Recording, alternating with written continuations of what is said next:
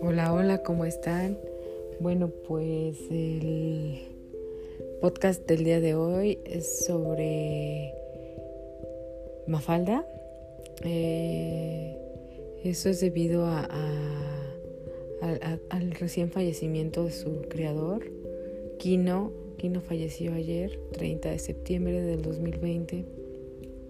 Pues es, algo feo, ¿no? Es algo feo porque, porque, porque pues es, es eh, él creó a Mafalda y Mafalda marcó muchas infancias, ¿no? Muchas infancias y muchas vidas. Y es un personaje emblemático. Y, y, a mí, por ejemplo, fue de los primeros libros que leí. Yo aprendí a leer antes de los seis años, alrededor de los cinco, porque mi mamá quería que, pues, que, yo aprendiera a leer pronto, porque además de otras, otros motivos, ella quería que yo hiciera mi primera comunión. Este chica, ¿no? Ese era su, sueño, que yo a los seis años ya tuviera hecha la primera comunión. Entonces, este, pues ella me enseñó a leer en la casa, o sea, lleva el kinder y todo eso, pero ella, ella se aplicó y se puso las pilas y yo aprendí a leer en mi casa. Y mi papá que es así, bueno, los dos, pero mi papá está muy cabrón, él lee muchísimo, ya ha leído muchísimo, de todo tipo de temas, en verdad, él lee mucho este, me inculcó desde pequeña la lectura. Y, y yo creo que, no sé si alguien le dijo o a, él solito se le ocurrió, que una forma de, hacer, hacerme, sí, que me interesara leer, fue meterme así como esos pequeños cuentitos, ¿no? Que, con, historietas de niños, para que así, este, no me aburriera yo con solo letras. Y, me acuerdo que me compraba este, la pequeña Lulu, que me gustaba, sí, sí me gustaba mucho. Archie, la pequeña Lulu, eh, la, familia Burrón y, y Mafalda. pero de las primeras, primeras cosas que leí fue Mafalda. Yo tenía mis cuentitos de Mafalda, me acuerdo bien.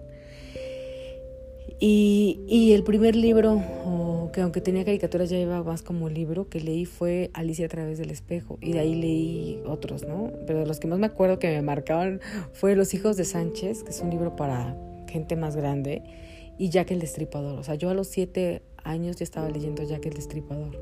Sí me acuerdo perfecto que, que cuando se lo he platicado a la gente me dicen, ay, corazón, ¿te gustan las cosas, las películas de terror, las cosas bien enfermas? Pero no, no, pues, o quién sabe, igual y sí influyó.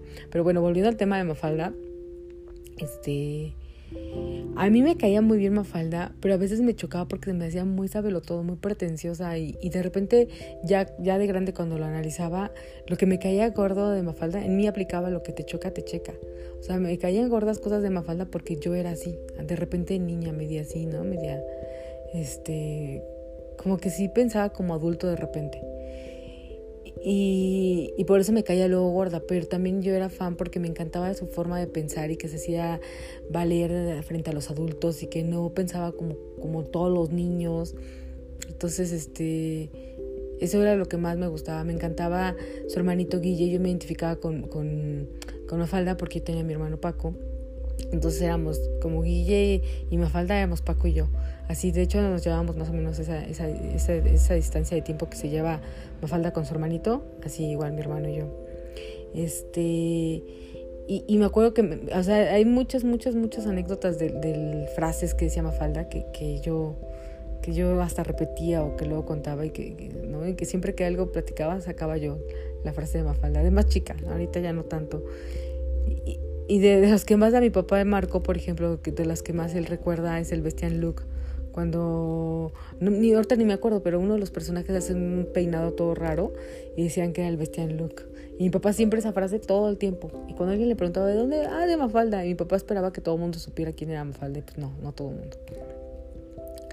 Y de los personajes que más me, me, me encantaban eran Felipito, aunque se me hacía medio tonto me, caía bien. A Manuelito me encantaba porque era bien, bien codo, porque siempre cuidaba su tienda.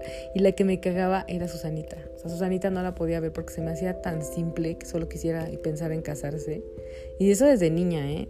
No sé, yo creo que eso también marcó mi infancia. Y si ahora que lo pienso, estoy haciendo como un viaje introspectivo. Y, y, pues bueno, creo que es hasta aquí el podcast. Es muy breve. Solamente estaba recordando un poco a Mafalda. Mi papá hace años me regaló un libro grandote que sacaron de Mafalda con todas sus historietas juntas. Y se me ocurrió regalar, no, ni regalárselo, ay no, aquí debo aclarar, se lo presté a mi hermano, a mi hermano Ulises, y ya se lo quedó, me robó mi libro de Mafalda. Y cuando se lo dije a mi papá, en lugar de regañarlo o algo, me dijo, ay, luego te compro otro. Pues, hasta la fecha, eso fue hace como 10 años, no me ha dado nada.